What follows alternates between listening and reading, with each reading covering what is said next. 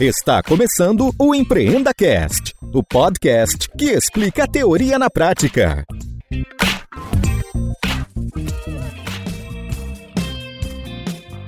Esta temporada tem o apoio do patrocinador Verity, uma empresa focada em transformação digital e pronta para te auxiliar nessa jornada.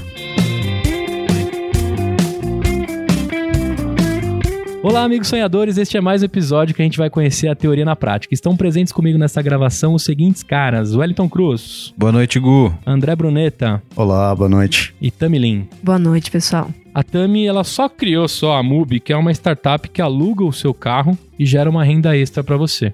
E ela vai contar como é que ela trouxe essa empreitada aqui pro Brasil é o conceito de car sharing. Minha pronúncia de inglês é péssima, Tami, porque eu não fiz CNA, entendeu? CNA podia patrocinar a gente, inclusive. Bom, Tami, o EmpreendaCast, ele deixa os episódios com, com a cara dos entrevistados. E eu queria saber qual a música que a gente escutou aí na abertura. Follow the Sun. Muito bem. Tiaguinho, solta o som aí. Follow, follow the sun, which way the wind blows, when this day is done.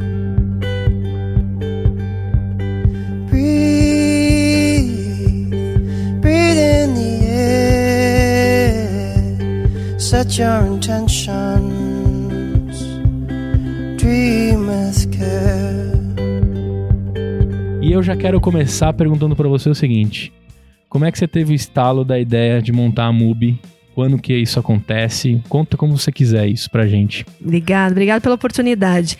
Bom, eu vinha do mundo corporativo e acho que com muitas pessoas, né, naquela reflexão de trabalhar com algum propósito e de se encontrar, né? Eu acho que eu fui muito realizada em algumas das carreiras que eu tive. Eu fui de consultoria estratégica e a última posição que eu tinha foi de diretora na Smiles.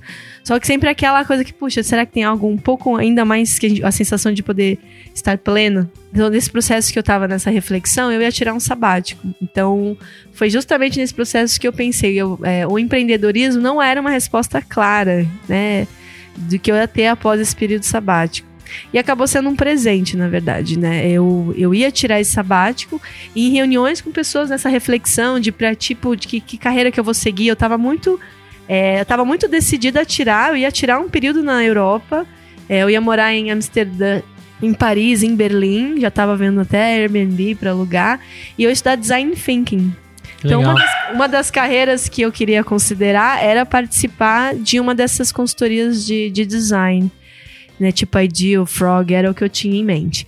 E aí o que, que mudou, né? No final, quando eu comecei essa discussão de que eu pedi demissão da Smiles e eu, e eu tava nessa decisão, puxa, qual que é o meu próximo passo? E o sabático acabou vindo com uma certeza, eu conversei com muitas pessoas do, do meio, né? Eu comecei a conversar, acho que todo mundo muito começa nesse processo, né? De trocar ideias.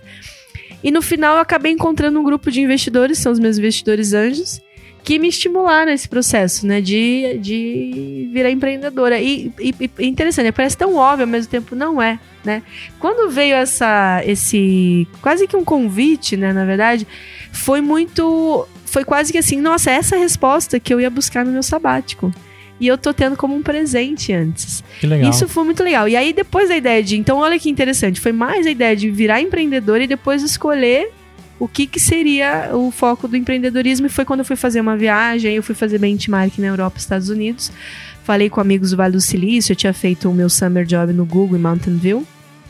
E aí veio essa questão que o car sharing tava bombando lá nos Estados Unidos, né? Você Era... chegou a utilizar lá? Cheguei a utilizar. Eu já tinha utilizado na época do meu MBA a Zipcar, que era um modelo que é é mais de frota própria, modelo mais de locadoras. Uhum. E esse do car sharing peer-to-peer não existia, né, na época, em 2010, 2011. E aí, assim, quando o meu amigo falou que existia esse peer-to-peer fora, foi quando eu falei, puxa, por que não trazer essa ideia para o Brasil? Então, para mim, assim, eu tinha. E qual a outra conexão do porquê em mobilidade? O meu primeiro emprego, após a faculdade, a FGV Administração, foi na Secretaria de Transportes do Estado de São Paulo. Na época, o secretário de Transporte do Estado era meu professor na GV e ele me convidou. Então, naquela época, eu já tinha uma certa idealização de ajudar o mundo, né? E eu fui para o setor público com uma certa idealização de que eu ia poder gerar algum impacto. E no final, não foi bem assim, né? Eu fiquei lá seis, menos de seis meses e vi que eu não ia conseguir. Eu fui trabalhar no plano diretor de transportes intermunicipal de passageiros, ajudar na, no estudo para licitar. Então, acabei, acho que um pouco foi isso, a minha conexão com o empreendedorismo veio nessa reflexão de um sabático após. E a questão de escolher empreender em mobilidade foi uma resposta muito tranquila. Porque eu já tinha uma questão de um propósito de ajudar a melhorar o transporte no Brasil que vinha desde esse meu primeiro emprego. Mas talvez foi uma volta, né, de quase 20 anos para chegar e a empreender ali em mobilidade. Então foi um pouco assim. E aí foi o car sharing peer-to-peer, fez todo sentido, porque ao estudar as modalidades de car sharing, aí não sei se a gente tem tempo aqui tem, de, tem, tem. de explicar as modalidades. É, a gente tem assim, geralmente é, você tem ou o modelo que eles chamam de round trip, que é o modelo da, das locadoras, que é esse que é o Zipcar, que é o maior do mundo, que você tem é, frotas geralmente de uma empresa e ela coloca nos centros urbanos para uma locação geralmente por hora. Então a maior player é a Zipcar, que foi comprada pela, acho que pela, foi pela Avis. E chegou a quase a um milhão de usuários. O Mozart, o Mozart quer fazer Mozart. parte do, do episódio, Mozart. Vai com a mamãe, E, vai. é, Isso. Esse é um modelo, que é o round trip. Tem outro modelo que é chamado One Way. O One Way é o modelo que as montadoras acabaram. Então você tem a Car2Go e a Drive Now na Europa, que é- são é, empresas da, da, da Mercedes e da BMW, e que também dizem que chegou a quase um milhão de usuários, que é uma locação já por minuto. Então, por exemplo, eu testei esse modelo, aluguei um, um Mini Cooper conversível em, em Viena, se aluga por minuto. Na minha opinião, esse modelo ele perdeu muita força quando entrou o Uber, né? Quando o Uber entrou, esse modelo praticamente é, você quase que precisou, é, você acabou perdendo a- o sentido de uma locação por minuto. Porque é você se deslocando, né? Você tem uma dificuldade de, de, de estacionar, uma dificuldade de. Né? Lá em Viena não sabia onde eu podia estacionar ou não, né? Acabei gastando mais do que o, o, o mesmo deslocamento pelo, pelos aplicativos com motorista. Então eu falei do modelo round trip, one way, e aí tem o modelo peer-to-peer, que é on- onde a Mobi atua, que pra mim fez todo sentido escolher esse modelo, porque é, o o- o o peer-to-peer é exatamente isso. Você não coloca mais carros nas ruas.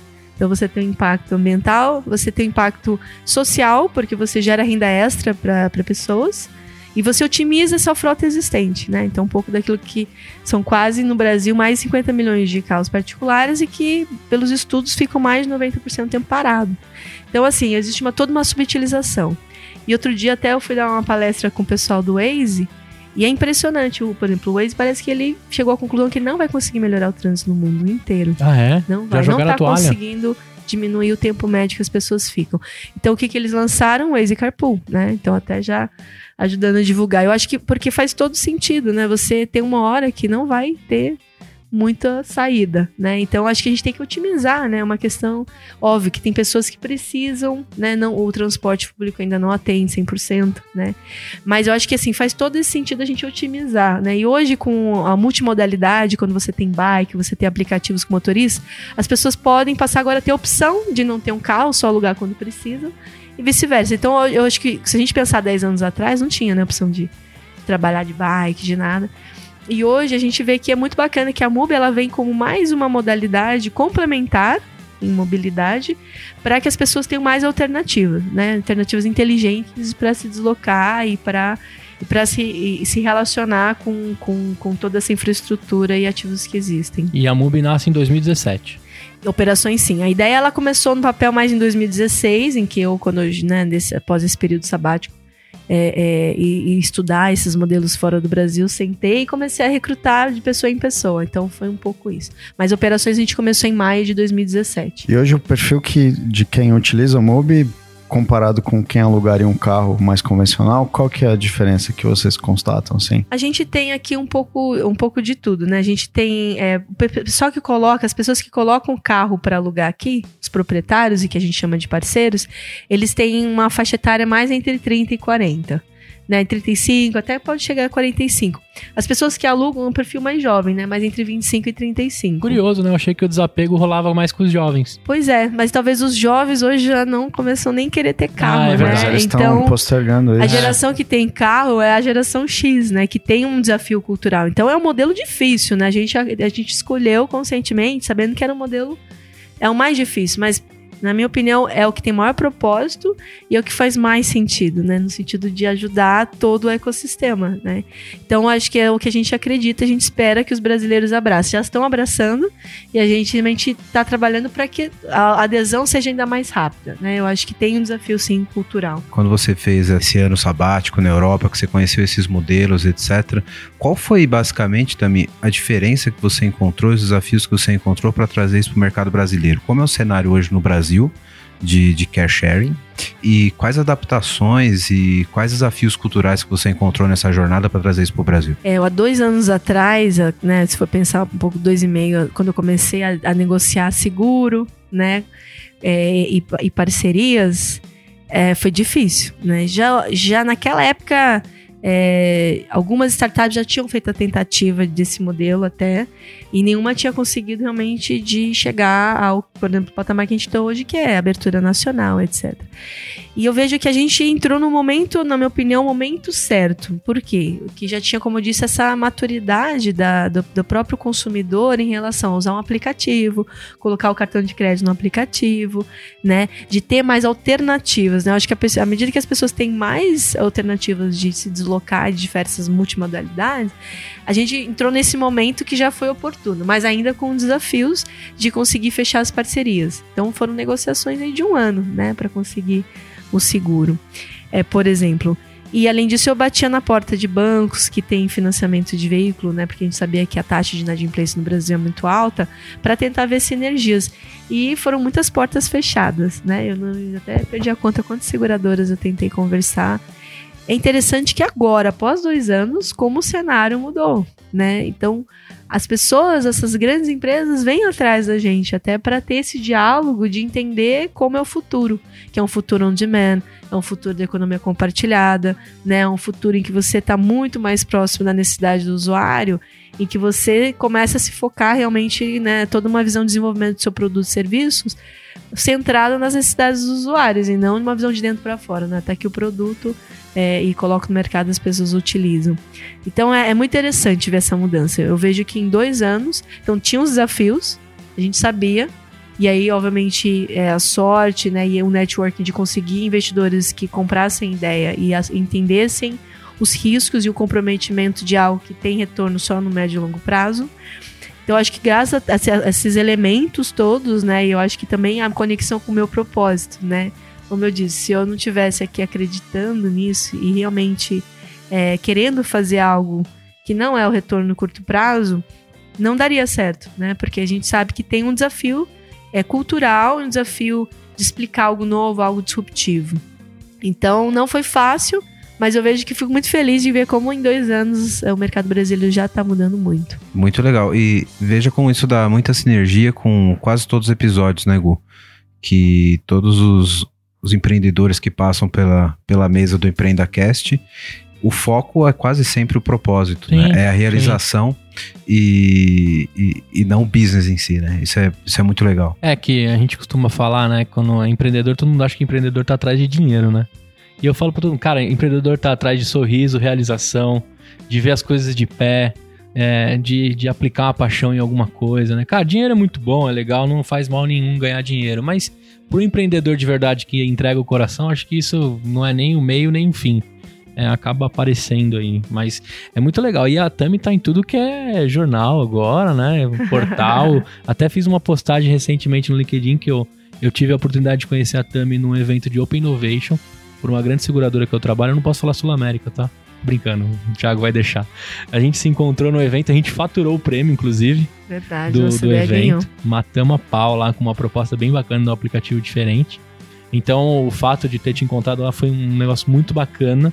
Deu uma oxigenada para que um grupo de pessoas entendam que tem coisas legais acontecendo e não precisa no Vale do Silício. Tem brasileiro fazendo aqui uhum. com maestria. Isso foi uma das coisas mais legais que aconteceu em 2018. E a gente ganhou de lavada lá de todo mundo, foi o projeto mais votado.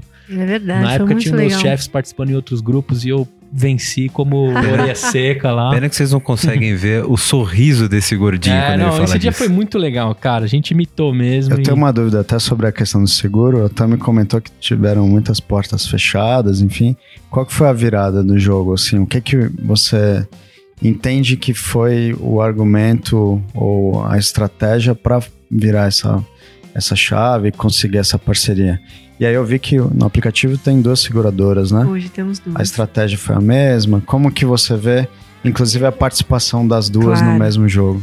Eu acho que assim, a eu só posso agradecer a, a Sul América, foi a primeira que acreditou, né? Não só na gente, também teve de outros players no mercado. Eu acho que deve ser pessoas lá que acreditaram e estimularam, né? Então foi muito baseado, obviamente, mais nas.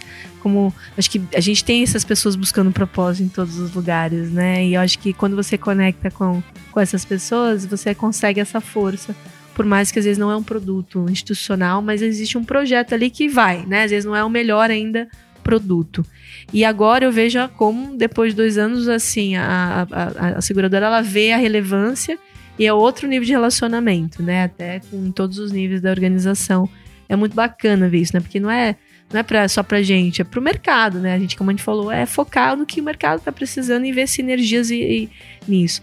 Depois disso, acho que o que aconteceu foi que é, a gente, obviamente, conseguindo desenvolver e crescer e mostrar um trabalho muito sério, né? Eu acho que a MUB desde o início se preocupou e aí um pouco do meu background conservador, né? Já fui consultora de estratégia da BCG, aquela coisa toda.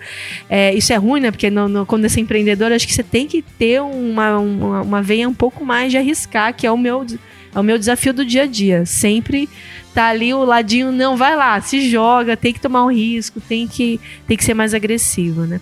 E, e eu acho que essa mudança foi porque é um pouco isso, né? A gente vamos abrir Brasil, né? Tem gente que fala, não, você tem que começar só com São Paulo, porque só São Paulo que faz sentido. Por outro lado, eu tinha trocado experiências com amigos do Airbnb, da Dog Hero, que são produtos com uma natureza similar à nossa, e eu vi cada vez mais por que, que eu não vou abrir Brasil. Aí, obviamente, tem que ter uma operação estruturada, né? Eu acho que por isso que, que as seguradoras perceberam. A gente teve uma preocupação processual, de estruturar, de segurança. A gente tem aqui um processo de trust muito mais rigoroso que as locadoras, né? A gente tem ali, usa tecnologia, tem um time né, super qualificado. Então, a gente teve essa preocupação desde o início, porque a gente sabia que se a gente, que muitas vezes acontece isso, empreendedores, que às vezes não tem um, fôlego de investimento ou começam, abrem a porteira, né? Aí com- começa a ter problemas, e aí você vai perdendo essas parcerias. Então, desde o início, a gente teve essa preocupação de crescer de maneira sustentável. E a gente conseguiu transparecer isso, né? Então, as outras, as parceiras novas recentes vêm apostando já baseado em alguns números e além disso ampliando, né? Eu acho que é, próprias seguradoras, né, elas entendem que tem que compartilhar, né? A gente tem que compartilhar até os riscos, né, existentes para que as coisas deem certo. Então, a gente entrou com a nova seguradora com PJ, que é o que a primeira seguradora não conseguiu oferecer ainda. Então a gente entra com atendendo o MEI, por exemplo. Então, pequenas empresas que têm um carro subutilizado e podem também agora cadastrar. Então a gente lançou isso em dezembro. Então tudo isso é muito bacana, né? Porque Legal. você vê que, que consegue aí oferecer, ampliar a gama de, de produtos. E as outras seguradoras já bateram aqui na sua porta também. Sim.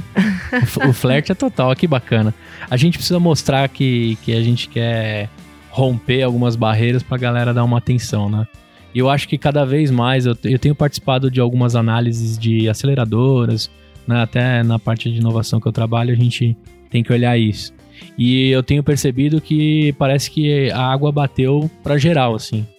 Todas as empresas, não só seguradoras, todas as empresas estão entendendo que, cara, não dá mais pra ficar falando não pra tudo. Tem que pelo menos ouvir. Antigamente eles não queriam nem ouvir, você mesmo acabou de, de confidenciar, né? Banco, então, que tem um medo danado de mexer com dinheiro, já tá escutando, tá acelerando, tá querendo ficar perto, né?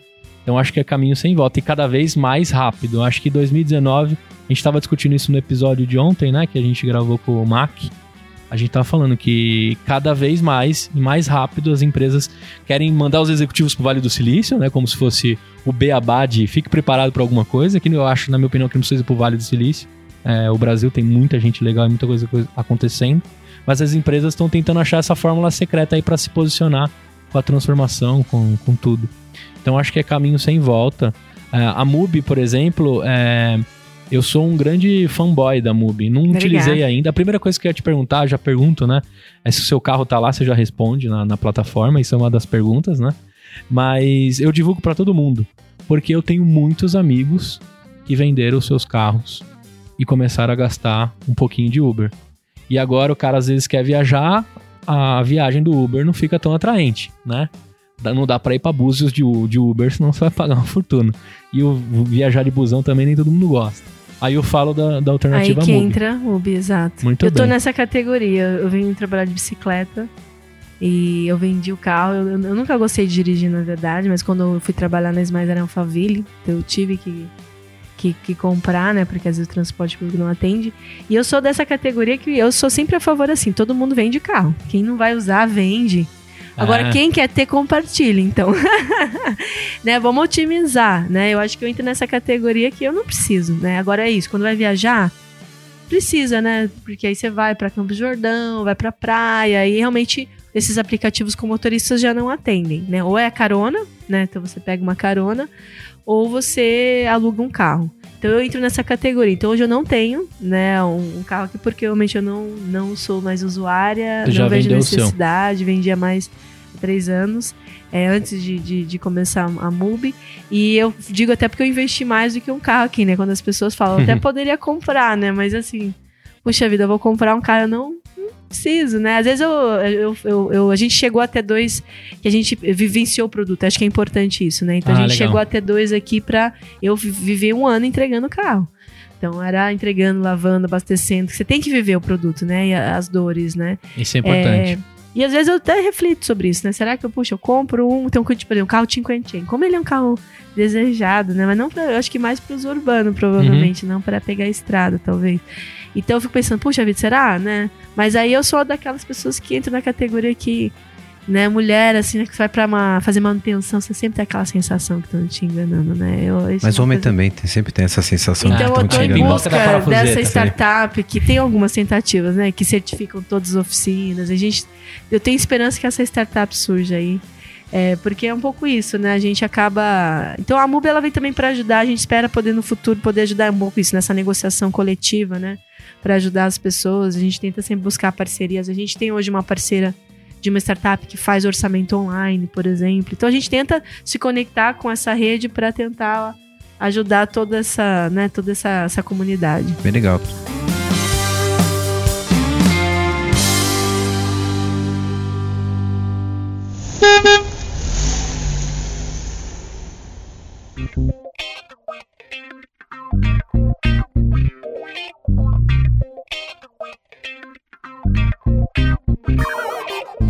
Você falou que vocês tiveram já dois carros aqui para vivenciar esse processo, etc.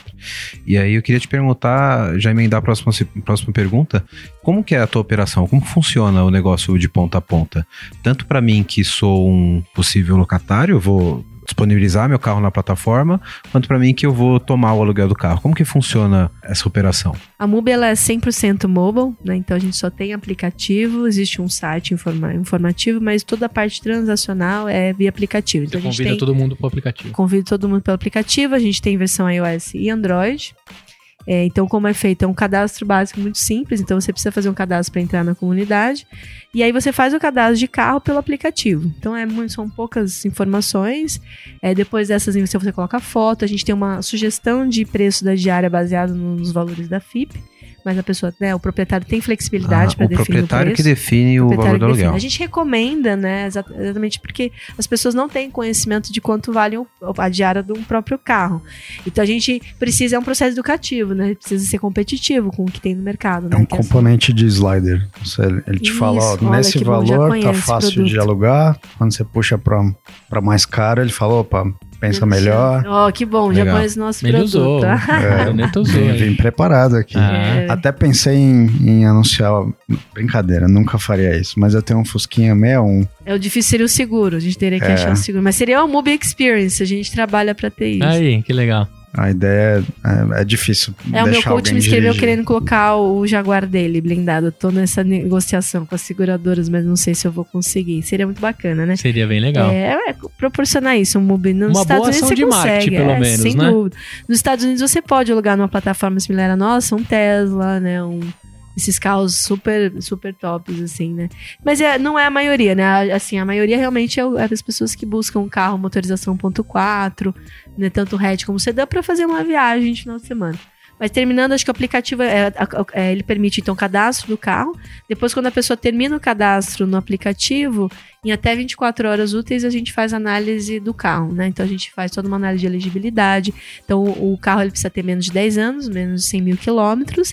Está em uma das cidades em que a gente atua nesse momento. Espero em breve a gente estar tá no Brasil inteiro, mas hoje a gente está em todo o estado de São Paulo e nas capitais brasileiras, tá? E a gente espera esse ano também expandir para América Latina.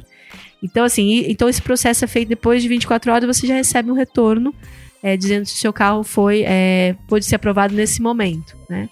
É, quando a pessoa a gente é, não é proprietária, quando é o carro né, do, do, pai ou, ou, do esposo ou da esposa, a gente precisa de um documento adicional, que é autorização do proprietário, e além disso a gente pede algumas coisas a mais por e-mail.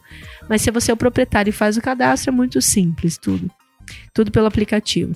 Você já recebe um treinamento, então você recebe logo que você é aprovado uma reserva treinamento para você entender como você interage. Então o proprietário tem total autonomia para aceitar ou não todos os pedidos. Consegue ver o perfil do cliente, se já teve outras locações, a idade, né? E além disso, você tem um calendário de disponibilidade. Então, se você precisar, você bloqueia os dias que você não pode. Né? Então, é tudo muito realmente é então, simples pelo aplicativo. O próprio locador ele define a janela de. Ele define, ele tem liberdade para fazer a gestão. que ele pode Isso. deixar o carro à disposição. Né? Isso mesmo. E a, a, retirada e devolução é no mesmo local? Como que funciona? Isso. Aí o, eu vou terminar só talvez o cadastro de cliente, tá. a gente fala como é feito aí a alocação. O cliente também é muito simples, tudo pelo aplicativo. Ele vai enviar a CNH, né, a CNH, e depois é, tem um processo nosso hoje de 24 horas, depende da, do, do, da demanda, né, às vezes sobe um pouco para 48 horas o nosso SLA, mas é feita uma análise do, também do nosso time e essa pessoa passa por um processo de aprovação, então tem que estar com a CNH em dia, né, tem que é, ter alguns requisitos nossos é, de algumas variáveis, aí a pessoa ela, ela, entra pela comunidade e ela pode fazer o pedido pelo aplicativo. Aí quando ela faz o pedido pelo aplicativo, como funciona? Eu posso, eu olho pelo aplicativo por mapa, então eu vejo pela geolocalização carros próximos a mim, ou por uma lista usando filtros. Então, se eu quero lá fazer um, né, um hatch, é, um hatch automático, eu filtro e eu consigo ver dentro da faixa de preço também quais os carros próximos a mim. E eu posso pedir, fazer o pedido para todos esses carros. Não precisa só pedir um. Então eu posso pedir três, quatro carros, porque como é algo novo, né, o nosso desafio é exatamente que as pessoas elas respondam rápido. E isso é um desafio pra gente uhum, ainda. Então, uhum. o que a gente recomenda é que faça o pedido com um pouco de antecedência ainda, né? É ainda mais de que dois dias, né, para que você. A primeira vez tem que passar pelo processo de análise.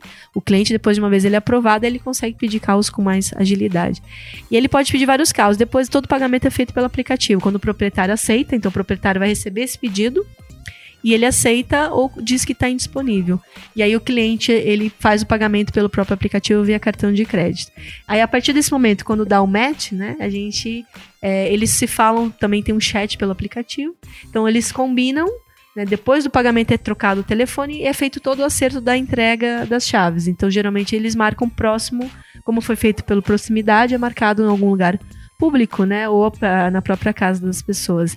Então acontece de tudo, né? Até a pessoa entregar no metrô e o outro leva de volta na casa, é, ou eles marcam num ponto mais é, um supermercado, uma padaria próxima do bairro. E essa versão do app ela existe há quanto tempo? A, do, a gente tem atualizações a cada duas semanas, né? Mas a gente entrou em maio de 2017. E na época existiu, existiu um MVP mais enxuto? Como que foi a estratégia para lançar? A gente lançou primeiro o iOS e depois foi o Android. Isso até foi um aprendizado. A gente lançou o iOS em janeiro. Só para cadastrar carro. E a gente viu que ninguém entendeu nada, gente. Isso foi um aprendizado, né? Talvez o MVP deveria ter sido na web, né? Um cadastro de leads. E a gente uhum. não quis então MVP porque já haviam já havia tido algumas tentativas de, de, de car sharing no Brasil. Então a gente não queria dar muita impressão de amadorismo, porque a gente sabe que esse, esse serviço só funciona quando tiver confiança. Né? É muito importante. É. Que é uma quebra de barreira cultural, um produto disruptivo, né? Você vai colocar um bem seu que custa ali de 20 a 70 mil reais é para ser compartilhado. Então a gente precisava transmitir muita confiança, né? Então a gente lançou a versão full, aí foi em março, no iOS finalzinho de março e Android final de abril. Então, no primeiro mês, por isso que eu digo que março, abril foi só amigos, né? Aí, é, mas já era uma versão, não foi tão MVP, já era uma versão que você fazia todo o processo de booking pelo aplicativo já tinha um UI bacana, então todo mundo que havia o app já achava o app bonito, então já transparecia algo bem sofisticado. Mas, óbvio, várias features como calendário, disponibilidade, o perfil do cliente, sistema de rate foram surgindo depois. É, isso é uma das coisas que a gente fala muito aqui no, no podcast também. Como é que você fatia o MVP, né? Porque ele é ponto crucial. Às vezes você precisa testar rápido se ele atinge valor, se você está resolvendo o problema de alguém ou se você precisa desistir da ideia, né? Então a gente fala muito, né, de como recortar o melhor MVP, às vezes começar com um site responsivo de captação, ou até mesmo perguntando você pagaria por isso ou não. A gente tem vários, vários episódios de MVPs que foram até um vídeo dizendo se você compraria essa ideia ou não, e por aí vai. Inclusive, alguns pontos que a gente já tocou, né, Gu, que MVP não é sinônimo de coisa mal feita. Veja que ela colocou isso muito claro. Sim, sim. Que, que apesar de ser um modelo reduzido, mais simples, ele tinha que transparecer uma imagem de profissionalismo e de transparecer uma, uma, uma questão de confiança, né, Tami? Isso, eu acho que ela, ela usou bem, assim, ela já teve alguns casos e ela queria estar tá mais à frente dos caras que desistiram. Então, dentro do modelo de MVP para ela, isso se, encaixa, se, encaixaria melhor. Então já tinha um padrão mínimo que a gente queria, realmente. Isso, não isso. era só um site que a pessoa falava se queria ou não queria, né? É, é um desafio. Acho que essa questão do MVP é, foi a minha primeira vivência, né? Eu sou empreendedora pela primeira vez. E o MVP ali, sentir na pele, viver, foi agora, né? Foi com a MUBI. Obviamente, se eu pudesse voltar atrás, tanta coisa, né? Que a gente sempre pode fazer, pensei em poderia fazer melhor. Mas talvez se eu fosse compartilhar alguns aprendizados aqui. Eu acho que o primeiro talvez é, é um que você já falar. Não dá para ser um MVP muito tosco, né? Eu acho que tem que ter um padrão mínimo, porque querendo ou não, os early adopters, por mais que são early adopters, eles já têm uma expectativa, né? Então, e você, dependendo, como no nosso caso, um serviço que tem uma, uma necessidade de uma confiança muito alta, porque você está trabalhando com, com um bem de um valor alto, né? Diferente de você só comprar, talvez, uma, uma fruta, né? É, é, é, então a gente tinha essa, esse critério. Então é caso a caso.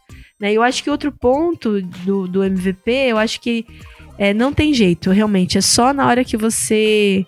A hipótese que a gente tinha era se ia ter mais carro ou mais cliente, né? Eu tinha a hipótese que ia ter mais mais cliente, alguns investidores achavam que ia ter mais carro, e no final deu que é muito mais cliente do que carro. Então, pouco tempo a gente viu esse desequilíbrio entre a oferta e a demanda. Ah, é? é. Você acha que é pelo lance do apego do brasileiro com carro? Porque Sim. a gente vendia uns 5 anos atrás, né, até em comerciais, que era a paixão. O Posto Espiranga fazia muito isso, né? Você que é apaixonado pelo seu carro, você consegue fazer tudo nele no Posto Ipiranga. A gente lava com carinho, a gente põe o melhor óleo, a gente ilustra e a gente deixa o seu carro maravilhoso. É quase como alugar um filho, né? Isso, é quase alugar um filho. Eu acho que esse desapego tá acontecendo bastante. Até o movimento de tanning que acontecia em carros antigamente, que a gente copiava o jeito americano, né? De deixar o carro é, tunado foi sumindo com o tempo. Pelo menos não sei também se eu deixei de me interessar por esse assunto, mas eu não vejo mais tanto amor nos carros como antigamente. Você acha que isso está muito relacionado ao apego ou a pessoa entender ainda o que é a economia compartilhada? Acho que tem as, as duas questões. Ainda tem um público que aparentemente é, tem esse, uh, esse apego. Né? Uhum. É uma questão de nem abertura para essa reflexão. Mas eu acho que é uma questão de mais algum tempo, né? Eu uhum. acho que é todo mundo, né? Eu mesmo, né? Eu podia, há, há 10, 5 anos atrás, quando eu pensar que ia vir trabalhar de bicicleta, Nunca, né? Vestido de taia de salto, entrando e saindo de carro no aeroporto. Você não tinha essa relação com a cidade, né? Eu acho que cada vez mais. É... Então, eu acho que tem questões que são é, é a experiência, é a oportunidade de experimentar e viver aquilo, né? A qualidade de vida, quem não quer qualidade de vida, né? É. é. ficar menos tempo no trânsito. Então, acho que as pessoas, quando sentem essa dor, é natural que venha a reflexão de buscar é, alternativas, né? Então acho que tem um público que sim tem um apego. Agora a economia, o, que a gente tem visto é a questão que não é nem um extremo nem outro, né? Não é a causa, nossa, vamos ajudar o mundo, então eu vou deixar agora meu carro à disposição de todo mundo. Acho que todo mundo lutou, suou para comprar, né? Tem um, tem um trabalho ali por trás, é, obviamente, da aquisição de um, de um carro, né? E muitas vezes é o único bem que a pessoa tem, não tendo uma, né, uma casa própria, etc. Então, eu acho que todo mundo tem um direito e precisa né, ter essa relação de valorar o que tem. Eu acho que o que é a diferença é a questão assim, uma coisa todo mundo quer cuidar, outra coisa é a racionalidade de ver que aquilo é uma despesa, né? Isso é onde a gente está conseguindo esse público, né, que é. coloca o carro aqui. Então, o que a gente vê muito é essa questão da educação financeira. Quando a pessoa ela começa a fazer a conta e vê que está lutando por algum 0,1% de ganho numa renda fixa e vê que o, a despesa do carro come tudo. né? Então, o carro é a única coisa que você para de ver de um ano para outro, não, não valorizou nada, pelo contrário. Só consumiu a sua. Não, de tirar da concessionária, você já perdeu dinheiro. Exato. De tirar. Eu acho que quando as pessoas param pra f- começar a ter uma educação financeira de puxa vida, como que eu vou poupar, né? Porque a, a previdência não vai, né? Não vai conseguir ali. Tem os grandes riscos que a gente sabe. Então todo mundo começa a ver que tem que ter uma educação financeira pra pensar no próprio futuro. Quando as pessoas param e começam a fazer conta, não tem quem não pare pra ver, nossa, o carro tá consumindo quantos mil da minha, né, do, da minha despesa anual e eu tô lutando pra ter X mil de, de, de renda. Então, quando a pessoa começa, a gente vê isso. Quando a pessoa tem esse clique, são as pessoas que estão vindo e colocando o carro aqui. Porque é uma relação de fazer conta. E aí, pelo menos, a pessoa tá colocando aqui, nem é ter uma renda extra excepcional, mas ela, ela vê que ela zera no mínimo as despesas que ela tem e ela pode manter o carro. Então, né, então essa relação, que é uma educação muito financeira, que a gente viu que tá ajudando muito a gente, né? Que tem muitos né, influencers que estão ajudando a, a, a, disseminar esse conhecimento, né? Então, por isso que eu digo que eu acho que tem isso. Não é nem um extremo nem outro. Não é apego e não é, é não é abraçar árvore. É o caminho do meio da racionalidade. E é um debate muito aquecido a questão, a questão da mobilidade, né? Eu sou um, um caso bem emblemático na, na transição. Sempre tive carro. É que o Fusca ele não entra na conta do carro, tá? Essa é uma discussão que a gente tem em casa, inclusive. tá. Mas sempre tive carro, deixei de ter e recentemente passei a, a contratar um serviço de assinatura, que é pagamento mensal e tem, não vou mencionar a empresa, mas no site tem um comparativo, então você fala, responde, ah, quero pagar com financiamento ou à vista? E aí ele te mostra o cálculo de que não vale a pena nenhum nem outro, que o formato de assinatura acaba sendo mais vantajoso, enfim. Mas além disso, dentro do contexto da mobilidade, a gente passa a se questionar, inclusive, onde morar. né? Então, minha escolha recente é para morar do lado do trabalho. Então, é, tudo isso entra no bolo de decidir o que, o que quando é, escolher o modal correto e se é necessário comprar ou não. Né?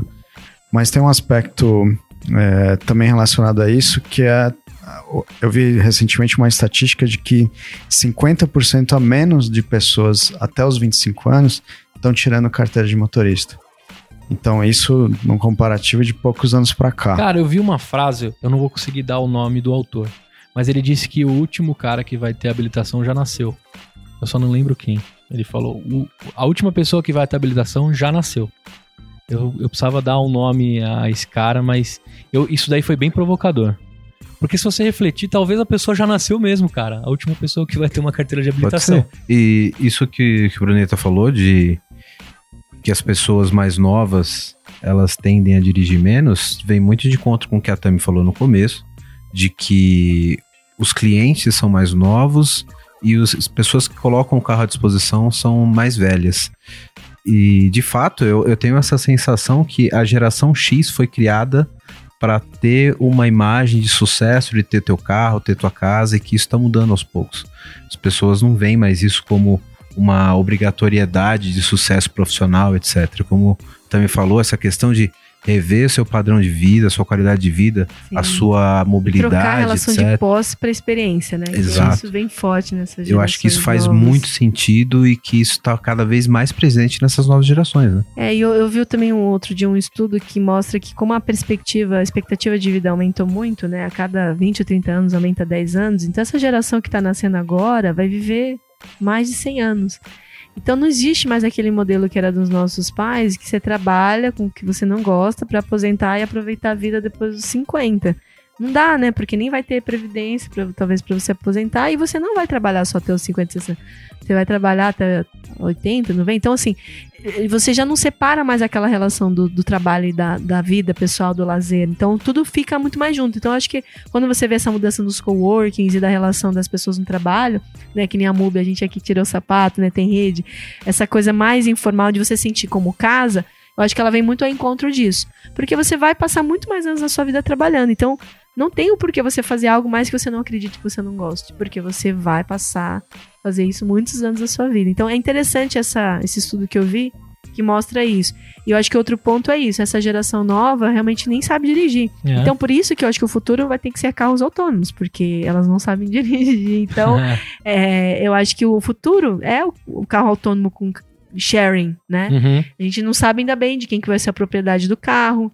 né? Como que vai ser esse serviço é, e tudo mais. Mas é um caminho que eu acredito que daqui 10, 20 anos é, é mais natural que isso é, aconteça. A parte urbana, então, quem quer rodar aqui dentro da cidade de São Paulo com o carro usando o MUB, até acontece, mas não é a grande fatia do seu mercado. É, mas é, é, tem ali uns 20, 30% ah, que é 20, 30%? que tem ali o seu uso urbano. É a pessoa que ainda não tem carro, quer passar o, o final de semana com algum parentes visitando, ou quer resolver várias coisas, né? Então, vê o benefício de alugar, porque o nosso modelo é no mínimo a diária diária. Ah, então, entendi. Então, diferente daqueles modelos que são por hora, né, ou por minuto, é um modelo por, por dia. Até porque senão o proprietário não vale a pena, né? Ele lavar o carro, abastecer, que a gente recomenda que entregue o carro limpo e abastecido. Uhum. Então, todo esse esforço para alugar por uma Entre, hora seria entregue, muito... abastecido e limpo e isso, é, devolve, dos dois jeitos. Entregue isso, dos dois jeitos. E devolve, Como é uma né? comunidade, tem essa flexibilidade, você encontra o proprietário, você às vezes, domingo à noite, está voltando de viagem, não achou um posto aberto, né? Acontece da pessoa negociar, paga Uhum. direto, mas é o que a gente recomenda é isso, que tenha esse, esse cuidado, né? Porque a pessoa às vezes vai na segunda já precisar do carro limpo para fazer alguma coisa de trabalho, É. então tem que ter esse respeito. É tudo assim, acordado antes, não há problema, E né? rola um check-in, check-out. Sim, pelo aplicativo você tem um contrato de locação. Então é feito uma coleta das condições de limpeza, de, de avarias de combustível e anotações e, e assinado. Então o usuário ele assina no próprio aplicativo com o dedo. Então é feito um, um termo de check-in e um termo de check-out, que são com um contrato de locação. E aí, se der, se der briga, a MUB ajuda? Como Sim, que é o são as duas principais dúvidas, são multa e é, no caso de seguro, né? Então como funciona? A multa a gente tem todo um processo, que hoje a gente tem, tem esse alcance nacional, por isso que a gente conseguiu abrir para as capitais do Brasil, já sabendo que a gente já teria condições de, de ajudar em todo esse trâmite. Uhum. Então, o usuário ele é responsável tanto pela, pelos pontos como pelo pagamento da multa. E a gente já tem todo um processo Tá, para isso. A gente vocês ajudam a de desenrolar. tudo. A gente cuida de tudo. É importante só que o proprietário nos avise com alguma antecedência. Sim, o que rolou né? pra vocês Exato. mediarem. A gente nunca teve problema praticamente com isso. Todo mundo assume a responsabilidade e tudo. Sempre tem o brasileiro que é, posso passar para outra pessoa os pontos, né? Então, aquela coisa do, do brasileiro tem isso, né? Ah, É, mas é, acho que a gente, seguindo, no, no geral, todo o processo ele, ele flui regularmente. A gente não aluga para pessoas que têm a carteira caçada. A gente tem um processo Tá. de consulta online. Se tiver o carteira, obviamente, não regular, o cliente nem pode alugar. É, em relação à, parte de seguro, então o que acontece? A gente tem para cada locação seguro exclusivo. Então, por o- 24 horas. por 24, por toda a locação, Tá. né? Por, pelo, se o cara pegou por Ah, tá. 48 horas Beleza. e pelo 48 horas. E então o seguro ele tem um, como a gente sabe, é uma franquia. Então, se acontecer qualquer coisa, né, o seguro ele, ele perda, roubo, furto, colisão, né? Então, é, o- a gente tem toda a cobertura do seguro para qualquer eventualidade. Se ficar abaixo, né, tiver uma colisão arranhão, ficar abaixo do valor da franquia, a gente tem um processo esse que eu te comentei que a gente faz um orçamento online. Uhum. Então a gente tem Já três orçamentos parceiro. online e a gente é, oferece ao usuário essa opção. Quem que é essa startup parceira? A Car 10. Ah, vocês usam a A Car gente 10, usa a animal. Car 10, isso. Mas a gente vê, né, tem, tem a questão, a gente tá tendo cada vez mais tentando achar é, um custo justo num, num serviço bom, né? Esse é o desafio de a gente conseguir sempre.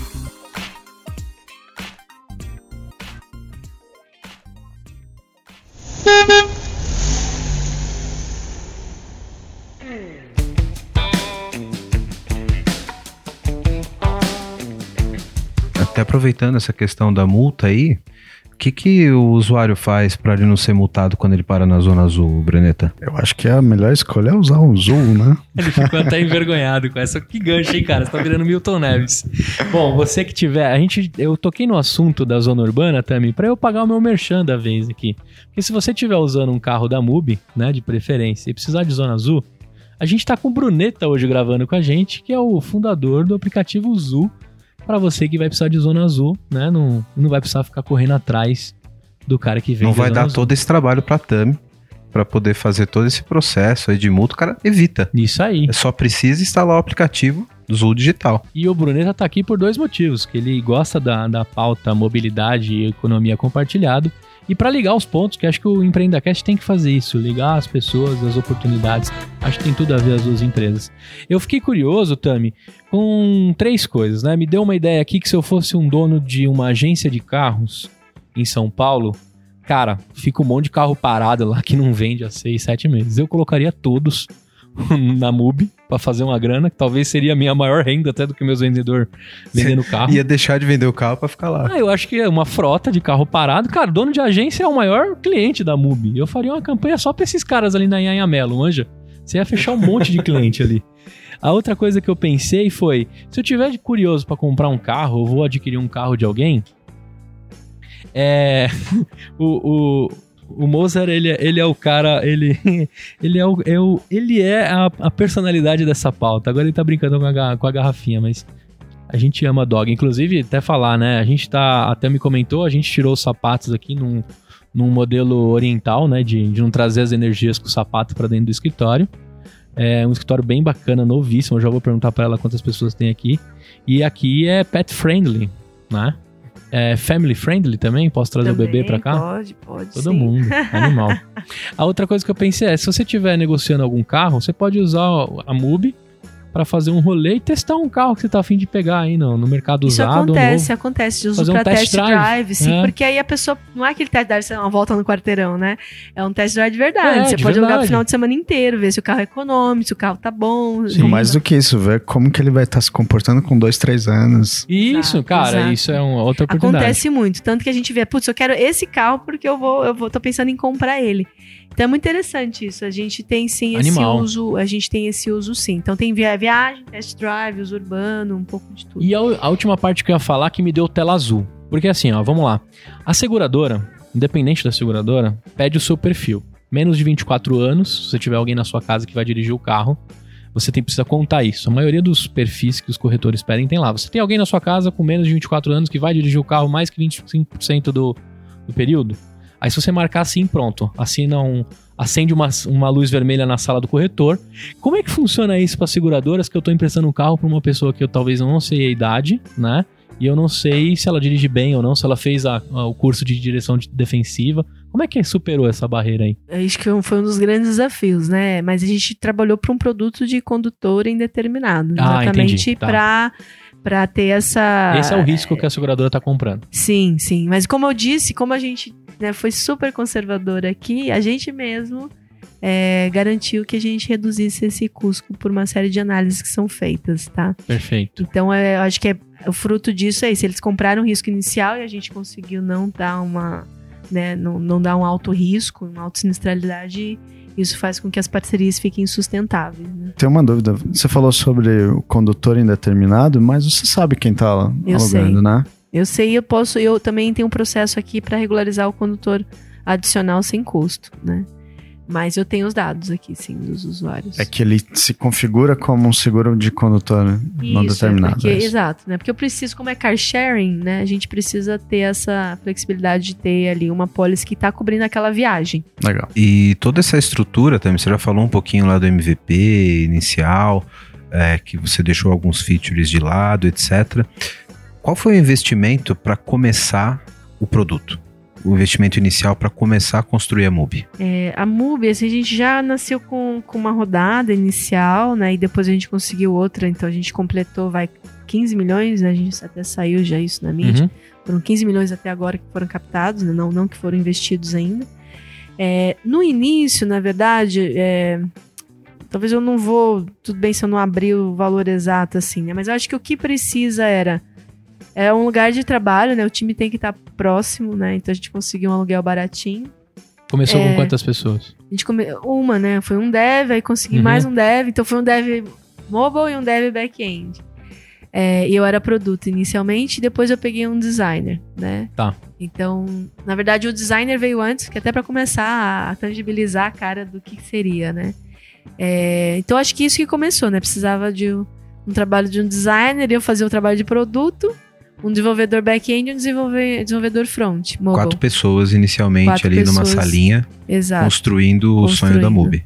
A exato. conta tá fácil aí. Você junta esses É, profissionais aí e o um desafio- aluguel, já exato. sabe quanto O gastou. nosso desenvolvedor inicial, ele era iOS e Android, mas a gente optou por ser iOS. Isso muita gente pergunta, né? Por que, que você começou iOS, não começou Android antes? Que é maior, né? O número de usuários. Não, eu, assim, acho que até poderia ter sido. Foi um. Também tem questões assim. Recrutar hoje desenvolvedor no mercado brasileiro é um desafio, né? O É. mercado está muito disputado, está muito aque- aquecido. A gente disputa não só entre as empresas do Brasil, startups e grandes empresas, como o mercado internacional, né? Eu perdi já desenvolvedores para a Alemanha, para a Austrália, né? Para os Estados Unidos. Então você tem o essa mercado de disputa. TI tá, tá tá aquecido, super né? aquecido. o e desenvolvedor é, um novo, é um novo rockstar, né? Da, da parada. Muito. Então, muito eu acho que é mérito deles, né? Porque eu acho que traz um ganho de produtividade absurdo, né? A tecnologia traz esse ganho de produtividade. Então, né, é um desafio até outro de uma reflexão social, mudando um pouco de assunto, que é um pouco isso. Então, quanto que você tem que gerar empregos e, e trazer a tecnologia da automação. Então, essa reflexão é uma que eu tô tendo recente, né? Por- Porque muitas vezes você consegue fazer rotinas automatizadas que substituem o trabalho de, de várias pessoas fazendo aquilo manual. Então é um, é um desafio, mas é daí que eu acho que vem um grande ganho e que justifica o salário dessa turma, né? Mas o, o desenvolvedor iOS aí foi uma opção, que era a praia dele que eu consegui uma pessoa muito boa, né? Que veio desses, das- da móvel, né? Então, porque quando Uhum. eu, eu iniciei, eu pensei assim, como que eu vou começar? Se o meu aplicativo, qual que é o melhor aplicativo no Brasil, né? Era natural que eu me buscar essas referências e era lá que eu fui buscar recrutar nessas empresas, referência. Então, o primeiro desenvolvedor que eu consegui foi a iOS, então aca- acabou que resultou nisso, apesar que ele mexia um pouco de Android, mas o core dele era mais iOS. E deixa eu te perguntar, rolou uma parceria com a Toyota recentemente. Aí conta um pouquinho Isso. disso que, que aconteceu. Isso foi outra coisa que foi de um ano, né? Foi interessante esse des- desenrolar. Foi até no salão do automóvel que eles anunciaram, anúncio, né? foi. Mas a- o início da conversa foi um ano antes, né? Em que eu, eu um. Participei de um evento de mobilidade. E aí, ao final do evento, foi muito legal que o pessoal do Banco Toyota veio me procurar, aquela troca de cartões. E aí foi quase um ano, né, desse momento, até eles me apresentarem para o pessoal da Toyota comercial e depois apresentar para o pessoal desse projeto de mobilidade que foi que a gente lançou um piloto. Então foi muito bacana porque a gente já tinha aqui dentro um protótipo de um hardware de abertura e fechamento remoto de carros é, não invasivo. E aí a gente, é, eles ficaram muito interessados e nosso desafio foi fazer um piloto com a Toyota, né, que é uma das maiores empresas do mundo, a maior montadora do mundo em faturamento, tradicional, conservadora, né? E, e você vê que a gente conseguiu fazer um piloto com eles da nossa tecnologia. Então hoje Donos do Lean, né? Todo- todos o- o- o- os colaboradores é da fábrica de São Bernardo e do Banco Toyota. Então, só eles conseguem ver os carros da Toyota que são compartilhados. Então, é, através do nosso aplicativo, tá. abre e fecha o carro. É, tudo pelo nosso aplicativo. Então a gente customizou algumas coisas, hoje você nem vê, mas os funcionários da Toyota vêm outro aplicativo, Ah, dentro tá. do próprio aplicativo Eles estão rodando um, um- uma POC deles aí. Uma de- isso, é um compartilhamento de caos deles entre os funcionários. Então foi essa que foi a parceria inicial. E a gente prorrogou agora. Foi, fiquei muito feliz. A gente prorrogou mais três meses do Que piloto. legal. Então pode ser que eu passei por um carro da Toyota aí Pode, que um funcionário qualquer consegue abrir Sim, ele. eles pegaram os carrões, tipo 86, um FJ Cruze, carros que nem tem no Brasil. assim. Ah, tá. Então estacionados na ruas aí no, Então, mundo. estão sendo usados, utilizados Que pelos colaboradores. isso. Não, é muito legal, né? Porque é, isso abre, obviamente, uma avenida para outro produto da Move, né? Um outro produto. Mas que, assim, é muito bacana porque é, eu acho que essa cultura de compartilhar, ela também pode ser muito alavancada, né? Entre, dentro das empresas. E ali você já tem um núcleo de confiança maior, né? Em que você já tem um relacionamento, uma preocupação maior. Então isso é muito bacana. Eles estavam aqui hoje, inclusive, pra gente, a gente fechou ah, o balanço do, do piloto. Que legal. Não, muito E legal. os Acho que números é uma estão super positivos, assim. super positivos, né? Eu acho que tem que, obviamente, sempre alinhar com eles, depois a gente pode falar, né? Não vou abrir nenhum números nem nada, mas eu acho que é uma relação muito bacana, né? De baseada ali na confiança, uma relação que eu espero que seja o início, né? A gente Legal. não tem o início de uma relação aí. Parabéns, Toyota, por, por encarar isso, trazer, carregar, né? Isso Sim, é sem importante demais. A gente precisa dessas grandes empresas credenciando Com coisas certeza. diferentes, né? Toda, é, eu acho que é muito bacana isso, que é exatamente se abrir para inovação, Sim. se abrir para A origem japonesa ajudou na negociação? Sabe que não, pro meu sobrenome é Lin, né? Então ele é chinês, na verdade. Eles nem iam saber, né? Que tinha japonês ali na- no meio. É, mas eu acho que eu entendo, né? Obviamente eu entendo a cultura japonesa. Eu trabalhei no Japão, né? eu fiz um. Uhum. Eu fui decasseio por dois meses, trabalhei numa fábrica na época da faculdade. Eu, eu quis vivenciar essa experiência. De chão de fábrica, né? Tem, um, tem muitos uns brasileiros que foram trabalhar. Tami, que é neta de japonês E com... filha de taiwanês. E filha de Meu pai é taiwanês. taiwanês, minha mãe é é Nisei. E aí, assim, eu já conhecia. Então, talvez facilite no sentido de eu lidar, né? Mas o- os trâmites, mais do que o desafio de ser uma empresa japonesa, é um trâmite de ser uma empresa, grande empresa, né? Eu acho que as grandes empresas ainda não sabem como trabalhar com as startups. É, Então, eu agradeço Eu que a Toyota isso. tá, tá aprendendo, assim, tá aberta a, junto com a gente, evoluir nessa relação, né? Isso é muito bacana. Uma discussão que a gente tem de startup em empresa grande é que às vezes o tempo de contrato de fechar é mais demorado que o MVP sair na rua.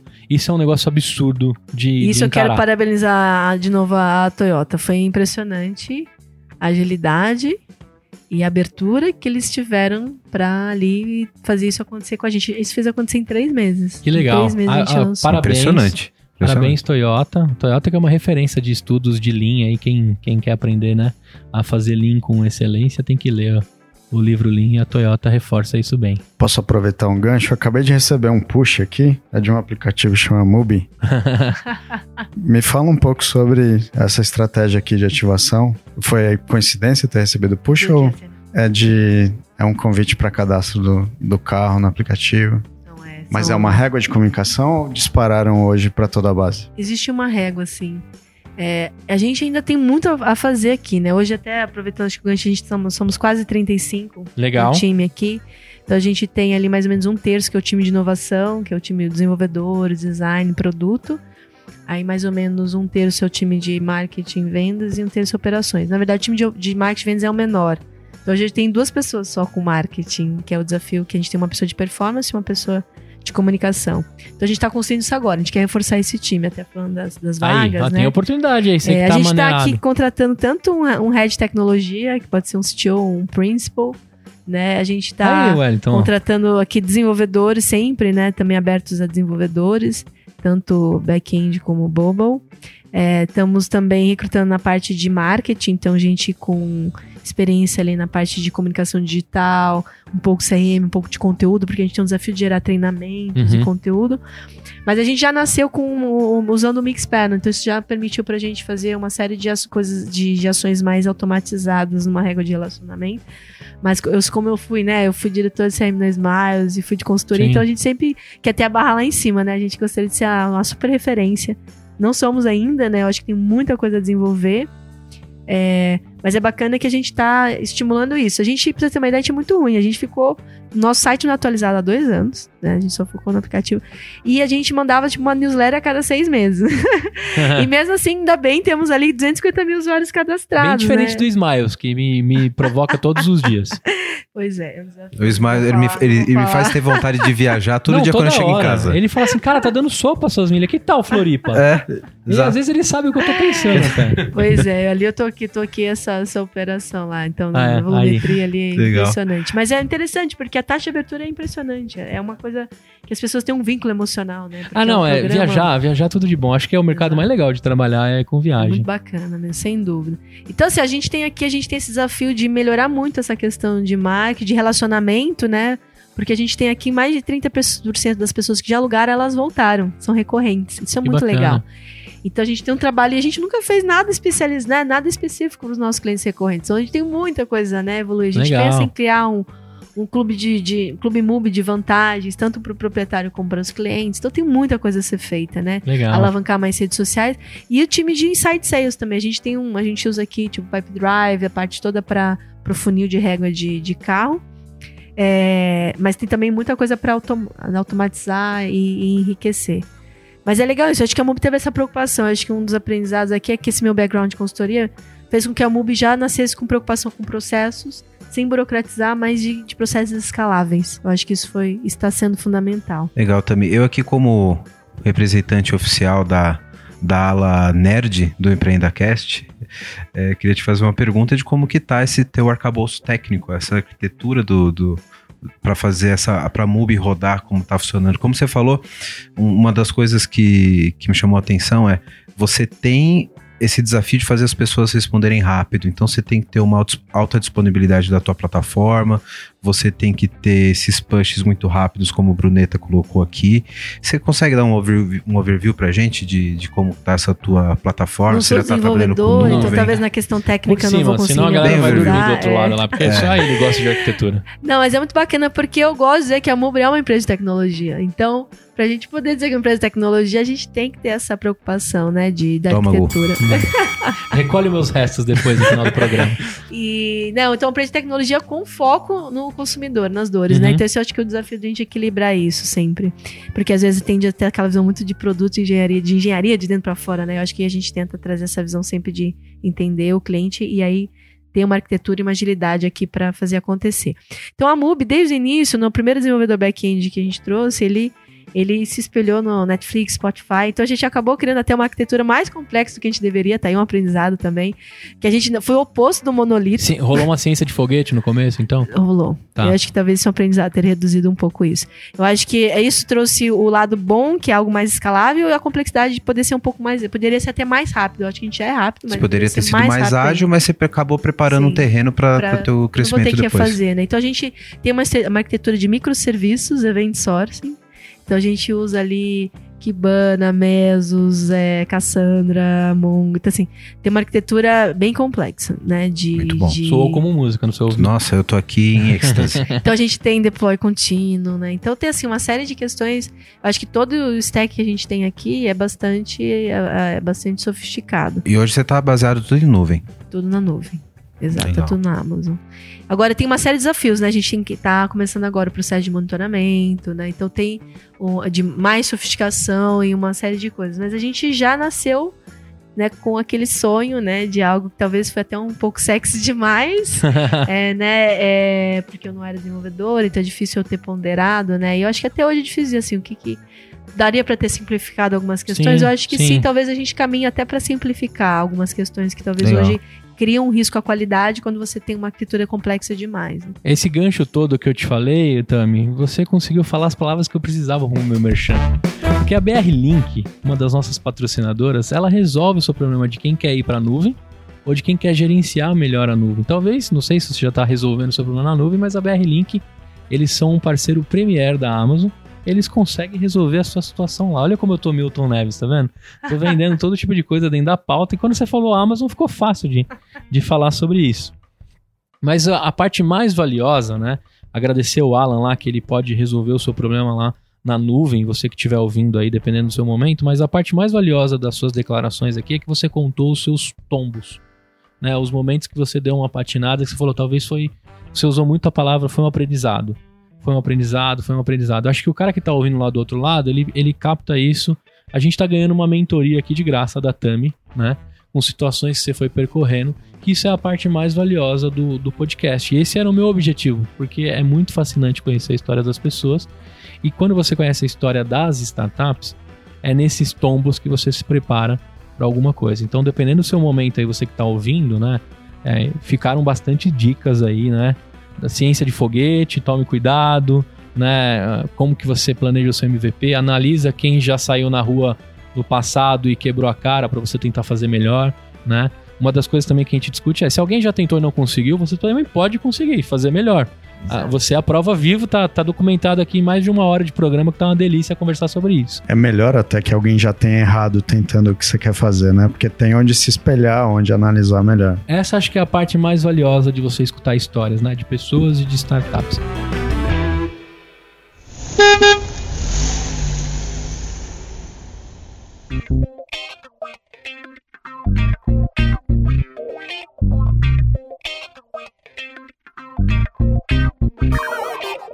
Agora, a gente ouviu muito de você, diretora, na Smiles, né? Essa é a parte mais legal que eu acho do programa. A gente já tá partindo pro fim também, até porque o é Mozart, né? O. Mozart já tá dormiu. dormindo, Já dormiu. Peço começou pela empolgado. barulheira, Não, gente. ei, você- Você acredita? A Dog Hero vai mudar aqui pro térreo. E aí é, as obras começam depois das seis. Desculpa. Não, não esquenta não. É, e- e quem escutou aí uns latidos era o, o dog dela que tava aqui participando da pauta também. Ele queria falar um pouco. Me conta um pouco, se eu abrir seu LinkedIn, como é que é a sua história? Uhum. A sua decolada até empreendedora. Então vamos lá. Fiz é, administração na GV. Antes eu tava morando em Campo Grande, Mato Grosso do Sul, né? Eu vim fazer Calor, faculdade, pouco é, lá. faculdade em São Paulo. É, meu sonho era ser empresária, executiva e cheguei né, ali, foi interessante. Isso não tinha aquele sonho de, de empreendedorismo, exatamente talvez porque tinha esse pouco contato, né? Em cidades do interior, acho que isso é muito comum no Brasil, né? Você, essa coisa de startup é tudo muito recente, né? Depois eu fui, eh, como eu comentei, a primeira empreitada foi no governo. Então eu fui para a Secretaria de Transportes do Estado. Depois eu fui para, eu vi que no governo eu não ia conseguir ter muito impacto no Uhum. tão, tão jovem na carreira, né, com tão pouco poder de influenciar. Aí eu fui, voltei pro setor privado, fui para telecom. Passei alguns anos em telecom, fui para Curitiba, né? Então fui buscar qualidade de vida na época lá. Fiquei três anos quase. Peguei a GVT numa fase muito bacana de startup. Ah, legal, quase, você tá trabalhando né? na GVT. Trabalhei legal. no GVT, com a época até com o Amos Gand, que era o presidente, foi presidente da Vivo, né? Eu tinha reuniões com eles em inglês, em israelense. Foi uma super escola. É, com ali 21 anos, né? Fazendo reuniões em inglês, defendendo cada expansão de fibra ótica. Que É, legal. foi muito bacana, foi uma super escola. Até hoje, grandes amigos de lá. Depois eu voltei para São Paulo, que eu vi que lá também o mercado era limitado. E aí fui para Telefônica e foi mais um, um trampolim ali, fiquei pouco tempo e fui para consultorias. Uhum. Aí consultoria é, foi onde eu realizei meu sonho de experiência internacional. Então a primeira consultoria que eu fui de boutique em telecom, que se chamava na época Diamond Cluster, que virou hoje Oliver Wyman. Aí foi quando eu fiz projetos no México, no Equador, fiz Legal. na- Aí foi muito bacana. passaporte bombou de carimbo. foi aí, começou a vida de morar em hotel. Fiquei muitos anos morando em, em hotéis, por isso que hoje eu valorizo tanto a coisa de mais de ficar em casa ou comer comida caseira, né? E então lá foi muito bacana que eu fiz essa trajetória, comecei essa carreira internacional fazendo consultoria. Uma das experiências mais bacanas que eu tive foi no Equador, desenvolver o canal Varejo é, da Movistar, que é como se fosse a Vivo lá do, da Uhum. América Latina. E eu ia na, negociar tipo com a Casas Bahia do Equador, que era Laganga e negociar espaço de, de prateleira, vender pré-pago e pós-pago, sabe? Foi muito bacana. Recrutar Animal. promotor e tudo, e mexer em precificação. Foi uma super escola. Depois eu voltei e aí eu fui para BCG, outra consultoria, mas mais de estratégia, onde eu fiz projetos em mineração, petróleo, farma, biscoito, foi um pouco de tudo. É uma super escola, eu acho que eu tenho muito esse, essa, essa, esse perfil de consultora até hoje, né? E, e foi uma super escola, me realizei muito. Então, hoje, acho que eu vejo essa bagagem de trazer essa visão estratégica, facilita meu diálogo com investidores, óbvio, Uhum. fazer um plano de negócio. Então, essa é a minha área, até minha zona de conforto, né? Fazer um plano de negócio, projetar ali, eu faço, faço rapidinho, né? Qualquer tipo de cenários e coisas assim. Eu acho que o grande aprendizado aí foi depois eu saí de lá, fui pra. Ah, no, no- no período da BCG eu fui fazer um MBA nos Estados Unidos, então eu fui pra Kellogg e a, a BCG patrocinou. E aí nesse período eu já sabia que eu não ia seguir carreira em consultoria, mas era o desafio que eu tinha que voltar, né? Você tem ali um contrato de dois anos quando você volta. Mas eu aproveitei para explorar novas ideias. Então eu fui fazer, eu fiz meu summer no Google em marketing em Mountain View e fiz um também em Roma. É, na United Nations, né? O World Food Program, que fui trabalhar lá mais na parte de projetos de sociais ali. Então fui explorando, tava já nesse processo. Ai meu Deus, o que, que eu vou fazer, né? Onde eu vou ter propósito, onde eu vou me encontrar? Ainda não tinha achado o empreendedorismo. Interessante, né? Como uma resposta. Porque naquela época, 2010, 2011, ainda não tinha startup. Era ainda empreendedorismo de fábrica. Você abria uma, uma empresa, Uma uma franquia. franquia, um Ah. e-commerce, né? Uma não tinha essa coisa. não tinha pizzaria. aplicativo, gente. Eu trabalhei no Google em 2010. o- Eu tinha o Next One, que foi o primeiro aparelho. E era Saudoso horrível a Next usabilidade. Eu tenho ele em casa guardado ainda. Então, um dia eu vou leiloar ele. O- Então, naquela época, imagina, não tinha aplicativo quase. Não tinha. Né, tava começando isso, era uma loucura. Quando eu voltei pro Brasil em 2000, final de 2011, 12, você tinha aquela internet de um real por dia, lembra? Que era horrível. E começavam os primeiros aplicativos É, de táxi. as brincadeiras né? com o app, né? Tinha Então é muito, coisas, muito interessante como é, foi, foi exponencial essa evolução, desde a evolução da internet, né? Uhum. O acesso ao, ao smartphone, né? E toda essa questão de mover para aplicativos, né? Então, isso foi até uma decisão importante. Eu acho que ninguém vai ter algum espaço, mas eu refleti muito entre ter o site responsivo e ter aplicativo. E no final, aplicativo é mais rápido, tá? Tá. Site responsivo é mais rápido, demorado. Mas aí foi isso. Aí de lá eu fui pra. Voltei pra BCG, depois eu fui pra. Eu, eu toquei o projeto de estratégia da Smiles e fui convidada pra ir pra lá. E aí eu fui como diretora na Smiles, fiquei quase três anos. Foi uma super experiência como executiva, de frente ali já tocando não só trabalhos mais de estratégia e business development, mas também tocando CRM, tocando a parte de, de qualidade, que me Que colocou legal. muito na linha de frente, que foi uma experiência fantástica. E aí depois foi quando eu decidi tirar esse Começou a nossa sabático e essa reflexão que eu ia parar, não sabia o que fazer e hoje aqui tocando a MUBI, muito realizada, muito feliz. Animal. Que decolagem, hein? Essa. Sensacional. E deixa eu te perguntar, o que, que rola de atitudes empreendedoras hoje sobre você manter oxigenado? O que, que você tá lendo, ouvindo? Dá uma dica aí Claro. pra quem quer se Todo espelhar em ano você. eu tento ir fazer uma viagem internacional para me conectar com os grandes polos de inovação. Então, ano retrasado eu fui para os países nórdicos, que Estocolmo me chamou atenção, né? O Spotify de lá. Então, eu visitei alguns, alguns ecossistemas lá estão atrás e alguns à frente de São Paulo. É, e esse ano passado eu fui para Israel.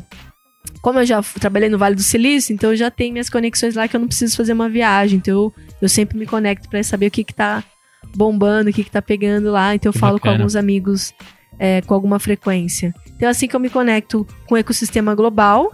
E no, no, no Brasil é muito a rede que nós temos de amigos, né? De ex-consultores. Então eu tenho, né? Você tem o fundador do Quinto Andar, você tem o fundador da Acreditas. São pessoas que a gente tem ali, né? Uma troca muito grande, né? E um núcleo de, de pessoas que a gente acaba se falando, fundador da Dog Hero. Então a gente acaba se trocando muita experiência, né? É muito, muito bacana. Que fantástico. E você tem algum livro de cabeceira que você tá lendo no momento ou não? De empreendedorismo, não. Não, tá. Eu acabo mais. Eu, eu, eu acabo indo mais pra troca e falar com gente do mundo inteiro do que livros. Não sei, isso é o meu jeito. Tá bom, perfeito. Tem alguns livros que sim, que eu acho que todo mundo já leu, tudo, mas eu acho que no final eu, eu, eu opto pela essa troca de experiência Pessoas. pessoas. Eu marco uma call. Hoje mesmo eu falei com esse senior editor da, da Apple para pedir dicas de, de conteúdo e de comunicação. Então ele Que vai legal. dar uma ajuda pra gente, por exemplo, talvez. Então é, é esse tipo de coisa que eu busco alguém com conteúdo, conteúdo, uma experiência em profundidade em alguma área e tento trazer aqui. Então, por exemplo, Inside Sales, vou tentar buscar uma referência. Então, o pessoal lá da Resultados Digitais, vou lá buscar, entendeu? Então, eu, eu acabo buscando um pouco nesse sentido, referências de quem tá fazendo um trabalho bem feito e achar alguém lá. E conexões, né? Bom, eu queria agradecer, a gente tá partindo pro final, acho que daria todo, todo Empreendacast dá pra gravar três horas e escutar histórias, Você etc. O encerramento padrão é esse, É né, o Gu? padrão, é muito gostoso. podia ficar horas e horas e horas falando e é totalmente verdade isso. Primeiramente, agradecer você, Wellington, por mais uma gravação comigo, né? Valeu, Gu, tamo junto sempre. O Bruneta também participou aí, bem bacana. Um prazer, parabéns aí pela história. Que injeção de, de, de, de empreendedorismo, né? E de, de vontade, de propósito, são coisas que a gente aprendeu hoje aqui. Também agradecer você. é, é, eu fico muito feliz de ter conhecido você, de ter você na minha rede de amigos lá no LinkedIn. Eu, eu realmente sou um fanboy do, da MUBI. Preciso usar para poder contar a minha parte de, de uso em si, né? Mas agradecer todo o carinho, muito legal o seu escritório. Parabéns por toda essa galera que tá escutando aí, né? A gente agora. Vocês estão fazendo uma grande diferença e a gente vai conseguir deixar a MUBI cada vez maior aí. Brigadão mesmo. Eu que agradeço a oportunidade. Parabéns a vocês, né? Eu acho que isso super ajuda o ecossistema e as pessoas. Então, só posso agradecer essa oportunidade. Muito bem. Depois me conecta com todos esses seus amigos aí que eu quero conversar com eles. Inclusive o cara do Dog Hero. E Em para breve você. será meu vizinho. Muito bem. Tá fazendo obra aqui. Inclusive você É, já tá participando do aqui, programa. Olha só que bacana. E você aí, sonhador, espero que você tenha gostado do episódio. Não deixe de enviar seus comentários, feedbacks, né? Pelas nossas redes, sites, fanpage, Facebook, Instagram, Twitter, tudo arroba empreendacast. Lá o nosso site empreendacast.com.br. Me adiciona lá no LinkedIn, é só procurar pro Gustavo Passa. Eu tô lá como agitador de inovação. É, para você, ouvinte, que estiver curtindo esse episódio pelo Spotify, não esquece de dar o seguir lá. E se você tiver pelo iTunes, deixe lá suas estrelinhas do quanto você gosta do programa e acompanhar. Encontro você no próximo episódio. Até a próxima. Tchau! Valeu! Valeu.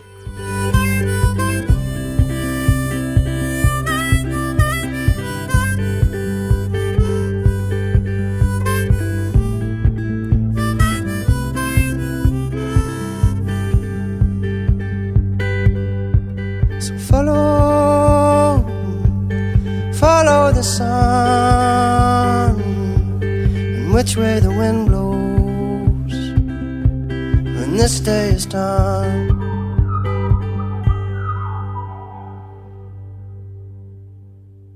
Peraí que o Mozart... O Mozart também tá na gravação. E Mozart, deixa isso no off, ô, ô, ô, Tiaguinho. O Mozart é o cachorro da Tami e ele, ele tá apaixonado pelo Bruneta. Vai lá, vai lá. então voltando, né? Esse podcast foi editado por Tiago Lima.